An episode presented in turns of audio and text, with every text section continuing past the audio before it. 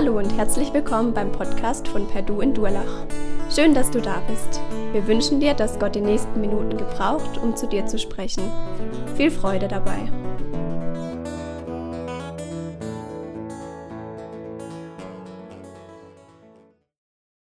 Wer bist du denn? Weiß ich, wie oft ihr schon die Frage gehört habt oder selber gefragt worden seid. Und wenn man die Frage hört, dann erwartet man eigentlich, dass der andere den Namen nennt.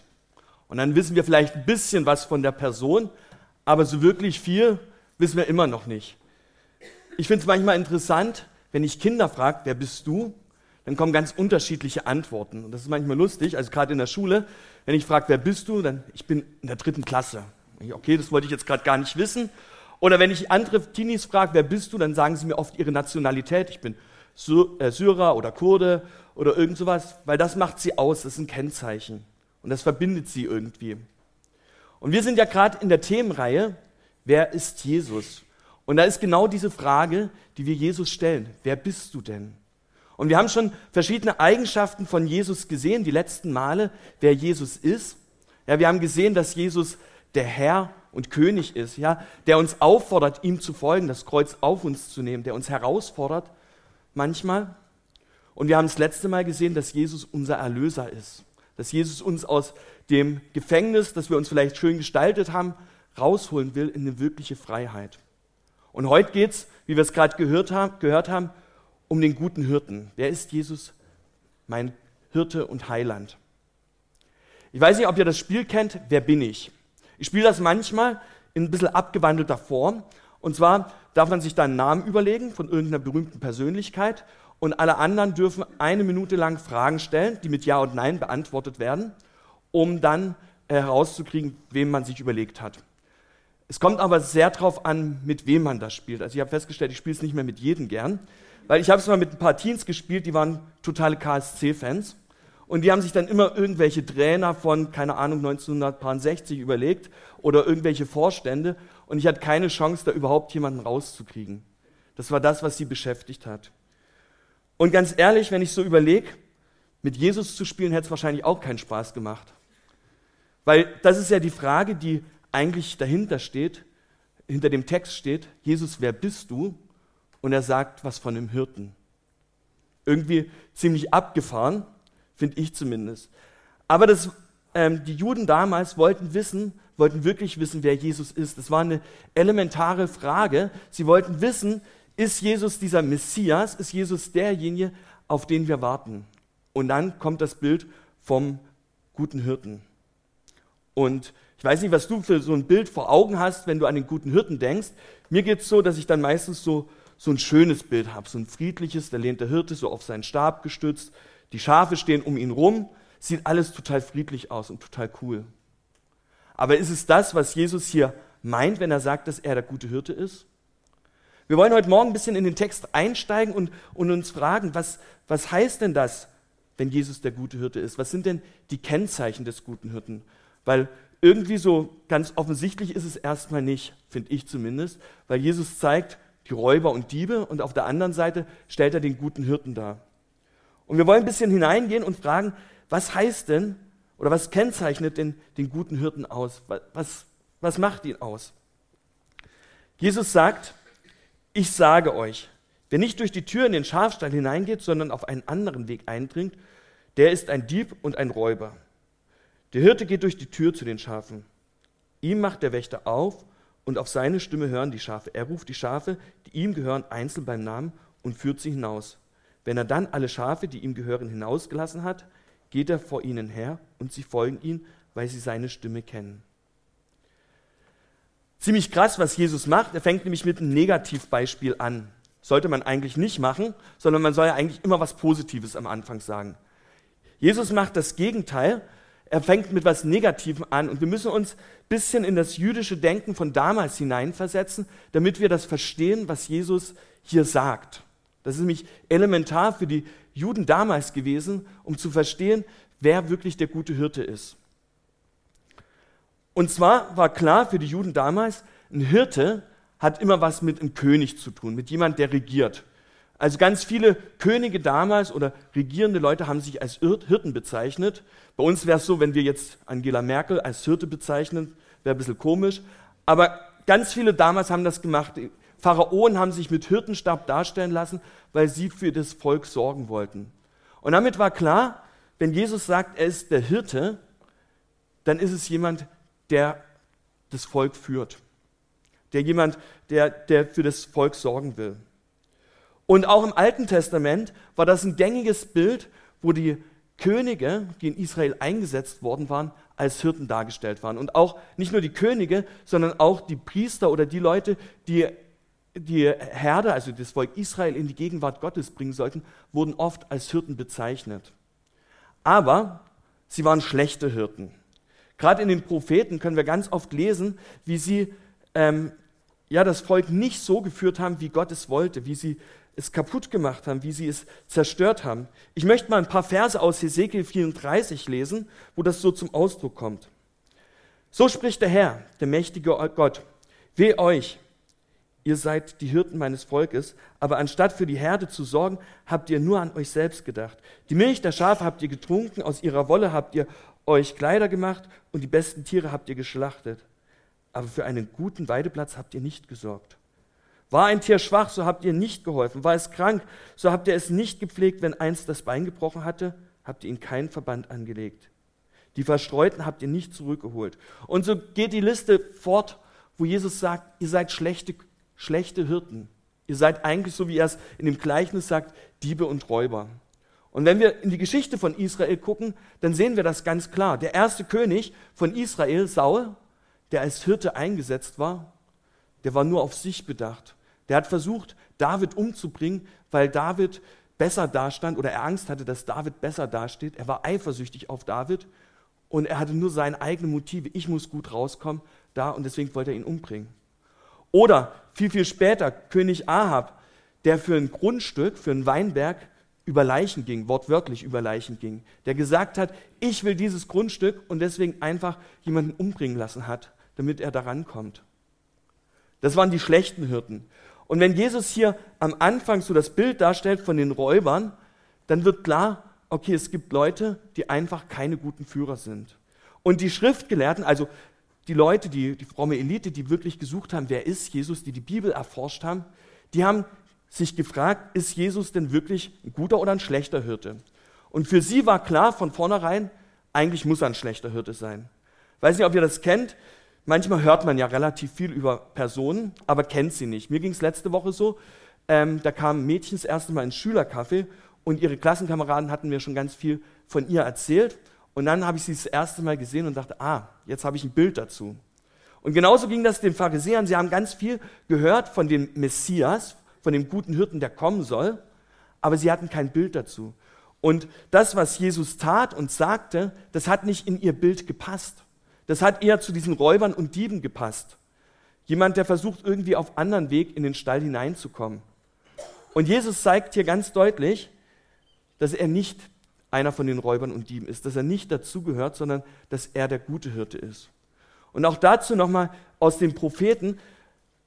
Gott hat gesagt, er möchte das Volk nicht so lassen, wie so die schlechten äh, Hirten, die über dem Volk regieren, sondern er hat einen Plan mit seinem Volk. Auch in Hesekiel 34 äh, steht das, da schreibt er, der Herr, der mächtige Gott hat gesagt, ich selbst will jetzt nach meiner Schafe sehen und mich um sie kümmern.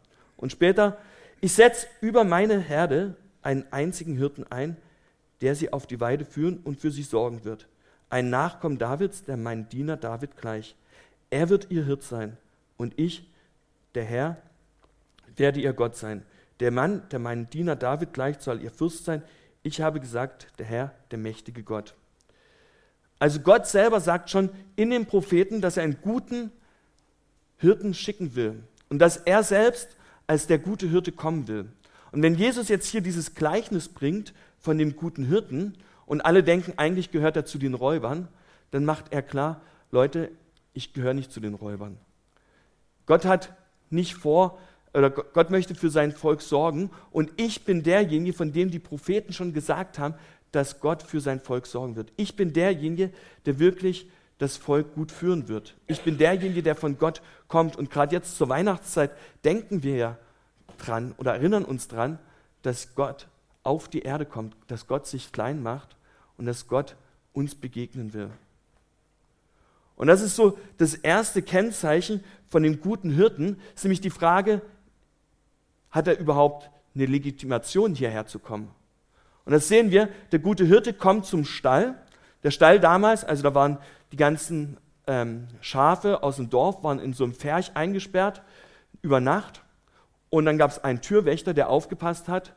Und es gab eine Tür, wo man hinein, also wo die Schafe reingehen konnten.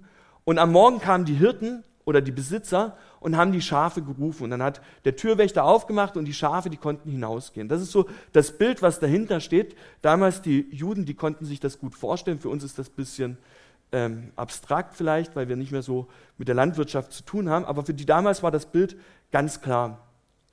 Und Jesus sagt jetzt, ich komme und wenn ich ein Räuber wäre, so wie ihr das sagt, dann würde ich versuchen, irgendwo an der Wand hochzuklettern, irgendwie über den Zaun zu springen und da meine Schafe rauszuholen. Aber ich komme und der Hüter, der Wächter, der macht mir ja auf. Das heißt, Gott macht mir selbst den Weg, oder bereitet den Weg, ja, gerade Weihnachten, wenn wir an Johannes den Täufer denken, den Wegbereiter für Jesus. Er zeigt, ja, ich bin hier als der gute Hirte und ich bin auch der legitime Hirte. Ich habe die Bestätigung von Gott, dass ich hier als der gute Hirte auftreten kann. Und das ist wichtig, dass Jesus das den Schriftgelehrten aufzeigt, weil für sie war das die Frage, wer ist Jesus? Und Jesus zeigt, Leute, das steht schon in der Bibel, ihr könnt sehen, dass ich wirklich der gute Hirte bin, dass ich legitimiert bin von Gott, damit ihr, ähm, damit ich euch rausholen kann. Und dann ruft er die Schafe. Das ist so die zweite oder das zweite Kennzeichen eines guten Hirten. Die Schafe, wenn er, wenn er die ruft, die kommen, weil sie ihn kennen. So wie am Telefon, mir geht es manchmal, ich kriege einen Anruf und dann fängt einer an, sofort zu erzählen und ich muss erstmal sagen, stopp mal, wer bist du denn? Und bei den Schafen ist es anders, weil sie kennen die Stimme. Sie wissen, wer das ist, wer da redet. Und deswegen wissen sie, sie können ihnen vertrauen und rausgehen. Sie können ihnen folgen. Und ich finde das ein richtig cooles Beispiel, weil wenn ich die Stimme von jemand anderen erkenne, dann heißt das, ich muss eine Beziehung zu ihm haben. Ich muss öfters mal die Stimme hören. Es kann keine fremde Stimme sein, sondern die muss bekannt sein. Und wenn Jesus hier zeigt, dass er der gute Hirte ist und die, die Schafe seine Stimme hören, dann sehen wir das auch ganz praktisch. Ja? Jesus kam auf die Erde, er geht durch, durch Israel durch und dann ruft er zum Beispiel den Petrus und sagt, komm, folge mir. Und er folgt ihm einfach nach, weil er weiß, diese Stimme, das ist eine gute Stimme, der, der lohnt sich zu vertrauen. Und er ruft nicht nur die Schafe oder sie erkennen ihn nicht nur an der Stimme, sondern er ruft sie sogar beim Namen. Das heißt, er kennt ja die Schafe. Das finde ich so ein cooles Bild. Er kennt die Leute, die er ruft. Er weiß genau, wer wir sind, wer du bist, was dich ausmacht, was dich bewegt, was dich ähm, beschäftigt. Ja, das sind alles Dinge, wo der gute Hirte weiß und deswegen kann er dich beim Namen rufen. Und auch das ist wieder eine Prophezeiung, die im Alten Testament steht. Im Jesaja lesen wir, dass Gott uns bei unserem Namen rufen will, dass er uns herausführen will. Und das sagt Jesus hier, jetzt wird diese Prophezeiung, die viel, viel vorher schon äh, angekündigt worden ist, will er wahr machen. Er will uns beim Namen rufen, herausrufen. Und wir dürfen ihm folgen. Und ich weiß nicht, wie es bei dir aussieht, das ist so immer die Frage dann. Kenne ich denn die Stimme des Hirten? Bin ich damit vertraut? Oder ist das für mich eher wie so eine fremde Stimme am Telefon, wo ich erstmal nachfragen muss, wer bist du? Die Schafe folgen ihm, das finde ich spannend. Und Jesus betont das hier, wenn es jemand kein guter Hirte ist, wenn jemand, jemand Fremdes ist, dann werden die Schafe auf gar keinen Fall hinterherlaufen. Die Schafe werden das nicht wollen.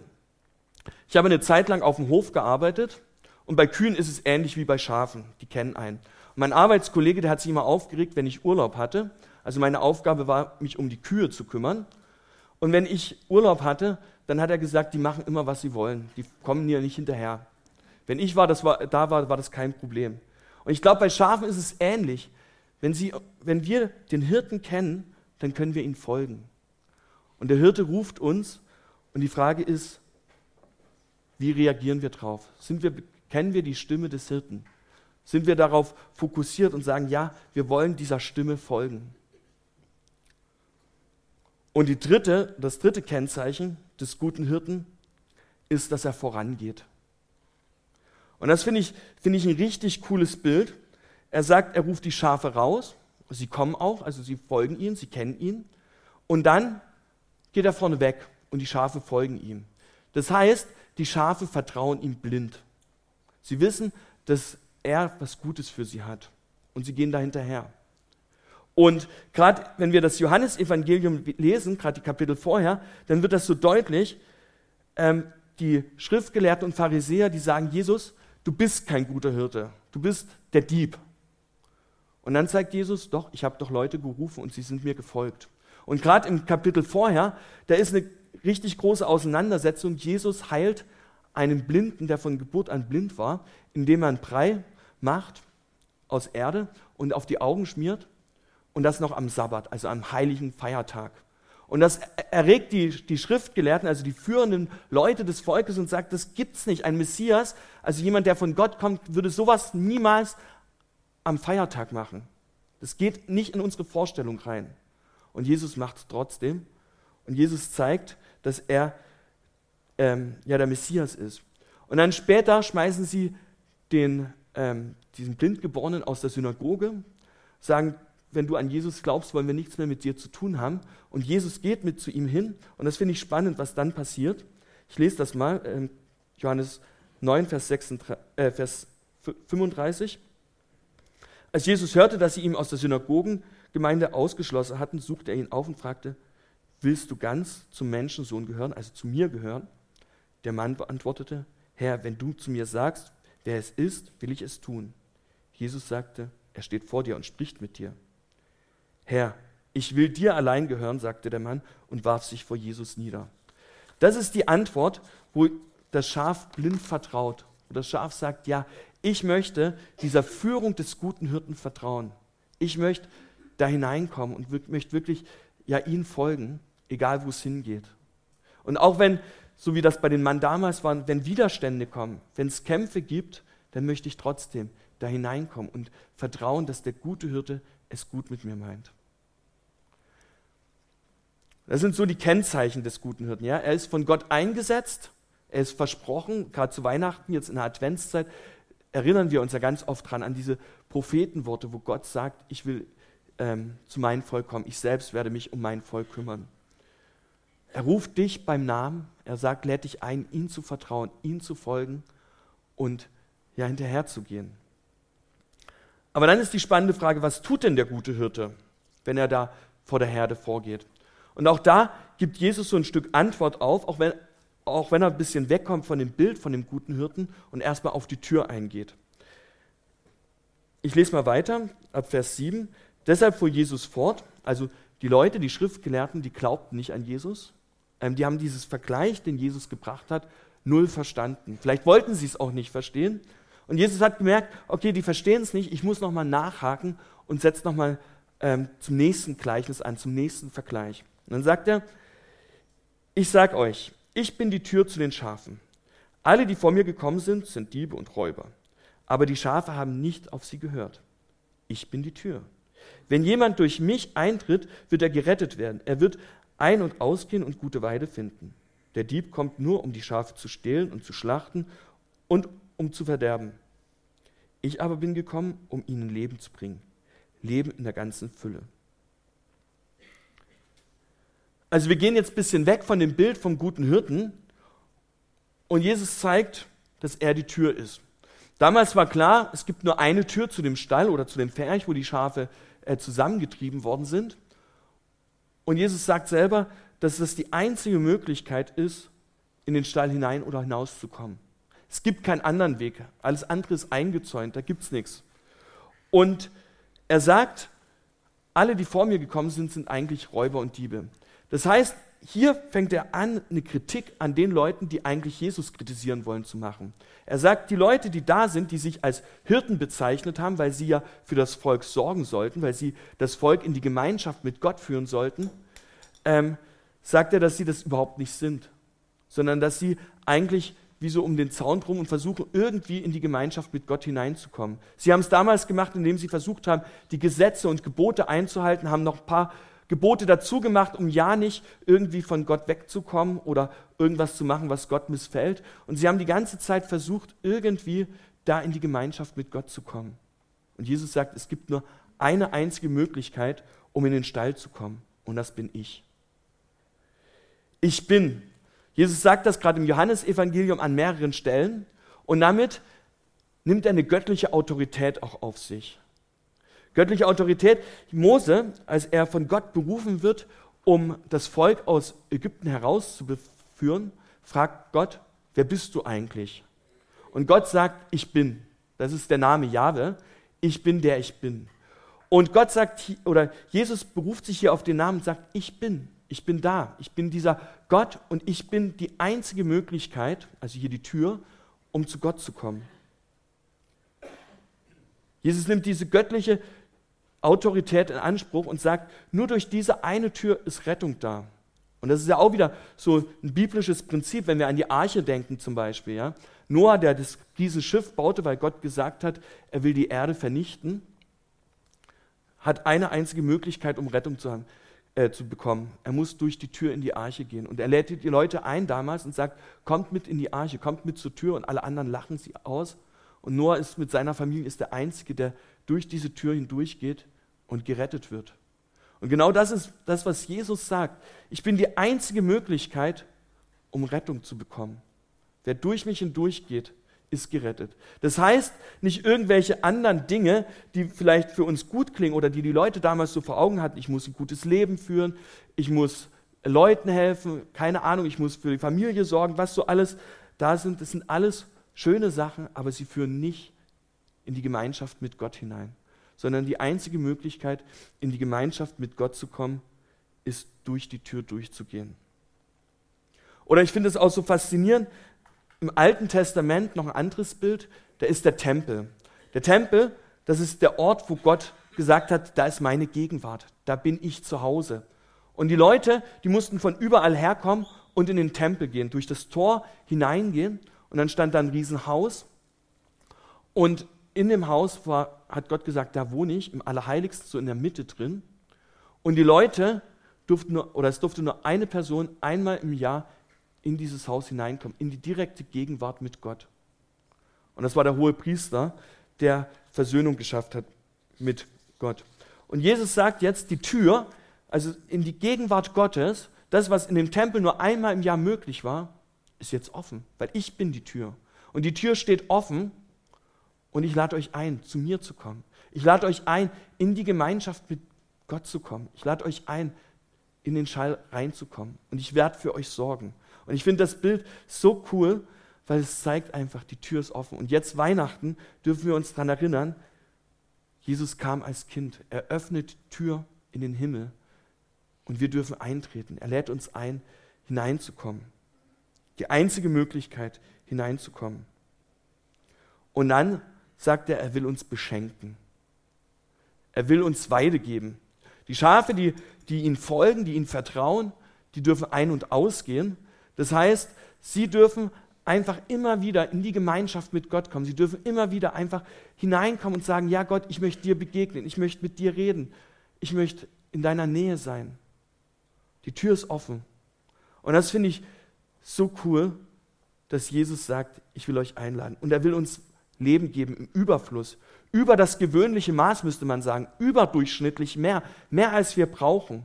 Und ich habe mich gefragt, was heißt denn Leben im Überfluss? Oft denken wir dann, ja klar, das ist gemeint, dass wir einmal bei Gott sein werden, wenn er wiederkommt, in Ewigkeit mit Gott leben. Und ich glaube, ja, das ist auf alle Fälle auch damit gemeint. Aber wenn Jesus sagt, ich bin der gute Hirte, dann ist es ja heute schon. Und dann will er uns heute schon Leben im Überfluss geben. Und ich glaube, dieses Leben im Überfluss hat damit zu tun, dass er uns seinen Geist geben will, den Heiligen Geist, dass der in unser Herz einziehen will und dass wir damit in, diese, in der Gemeinschaft, in der innigen Gemeinschaft mit Gott leben können. Und ich glaube, wenn der Jesus redet vom Leben im Überfluss, dann heißt das in diesem Leben im Geist. So sagt Paulus später mal, einer, der ziemlich viele Briefe im Neuen Testament geschrieben hat. das Leben im Geist, das heißt in dieser Gegenwart, wo ich mich frage, oder wo ich den guten Hirten frage, wie willst du mich führen? Wo willst du mich hinbringen? Was ist als nächstes dran? Und ich merke, oft ist es bei mir so oder bei uns so, dass wir zwar wissen, okay, wir haben das, Jesus will das Leben im Überfluss geben, aber wir wollen es gar nicht so annehmen. Ja, es ist wie so ein riesen Ozean mit Wasser drin, wo man denkt, wow, wie cool ist das? Und wir gehen lieber zu so einer dreckigen Pfütze und baden da drin.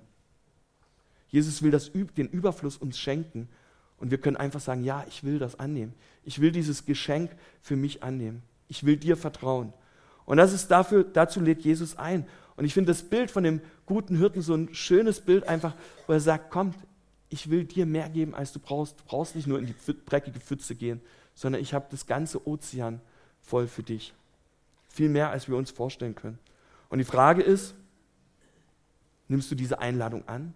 Bist du bereit zu sagen, okay, ja, ich möchte in die Gemeinschaft hineinkommen. Ich möchte in diesen Überfluss hineinkommen. Ich möchte mich aufmachen zu den Ozeanen und sagen, ja, ich will darin wirklich baden und es soll mir gut gehen darin. Diebe und Räuber, die sind da, um zu zerstören, kaputt zu machen, auseinanderzutreiben.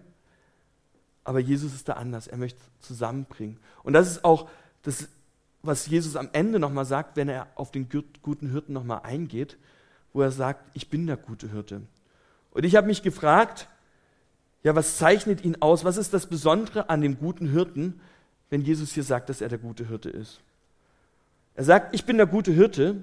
Ein guter Hirte ist bereit, sein Leben für die Schafe zu geben. Der gar kein Hirte ist, sondern die Schafe nur gegen Bezahlung hütet, läuft davon, wenn der Wolf kommt. Sieht, wenn er den Wolf kommen sieht, läuft er davon und lässt die Schafe im Stich. Und der Wolf fällt über die Schafe her und jagt die Herde auseinander. Einen solchen Mann, dem die Schafe nicht selbst gehören, geht es eben nur um seinen Lohn. Die Schafe sind ihm gleichgültig. Ich bin der gute Hirte. Ich kenne meine Schafe und meine Schafe kennen mich. Genauso wie, mich der Vater, wie der Vater mich kennt und ich den Vater kenne. Und ich gebe mein Leben für die Schafe her.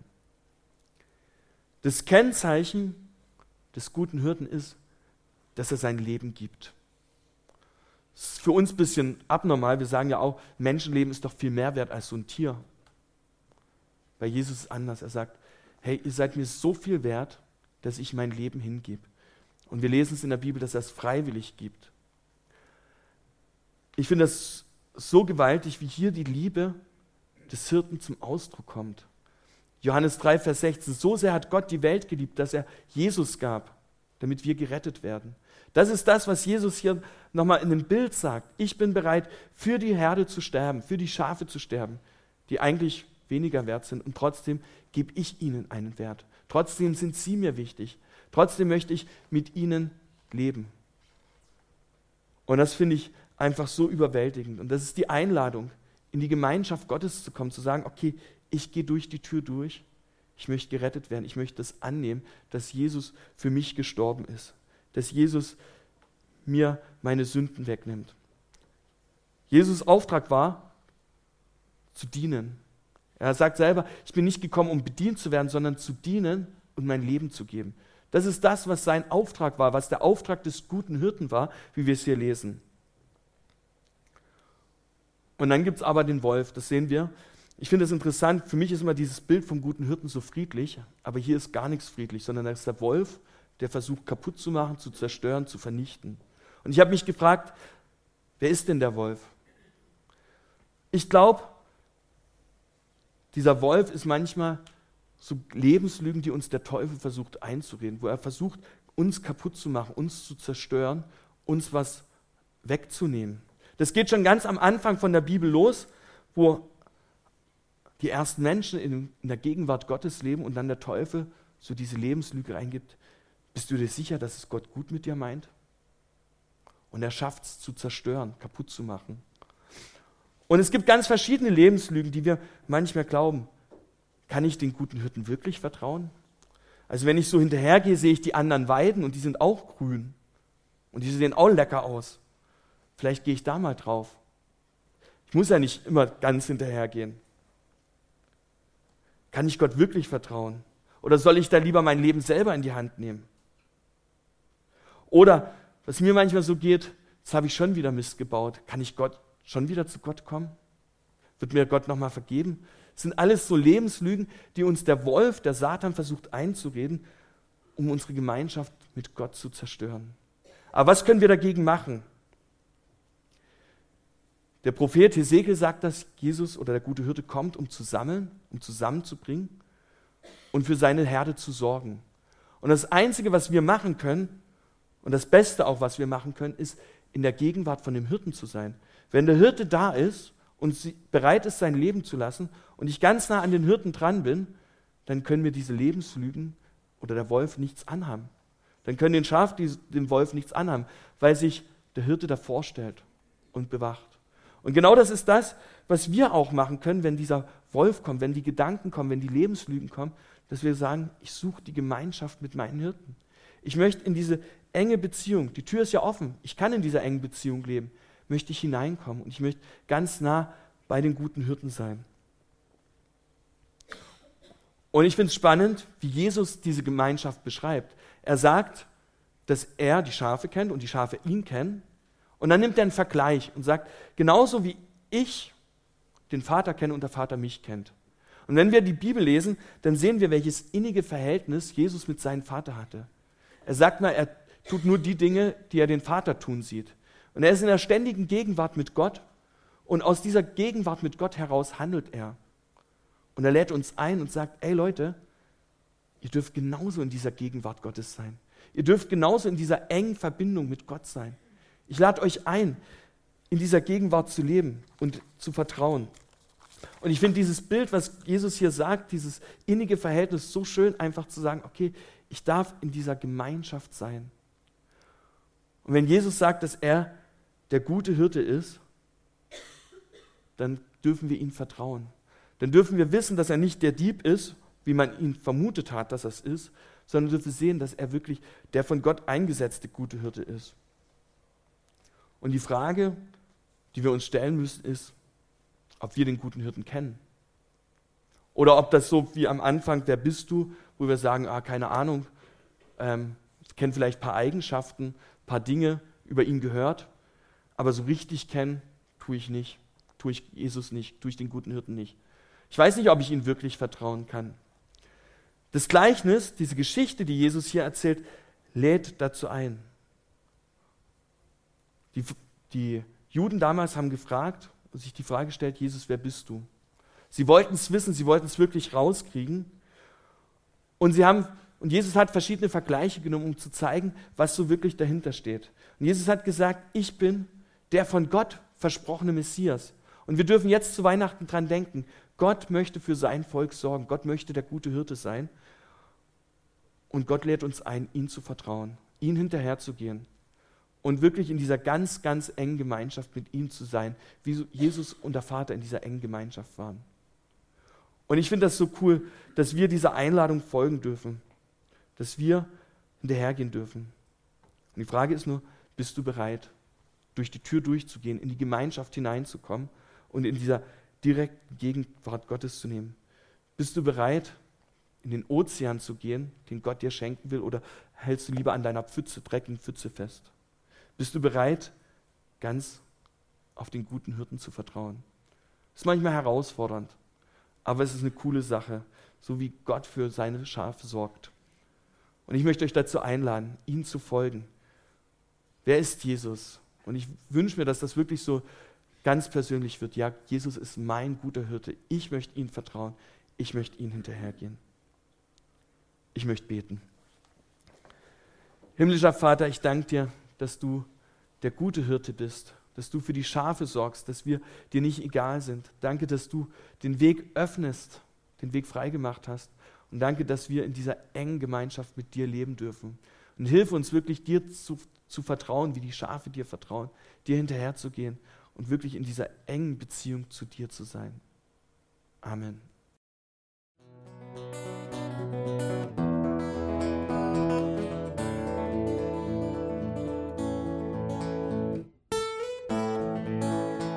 Wir hoffen, der Podcast hat dir weitergeholfen. Falls du noch Fragen hast, besuche gerne unsere Homepage unter www.per-du.church. Hier findest du alle wichtigen Infos zur Gemeinde und zum Glauben. Tschüss und bis zum nächsten Mal.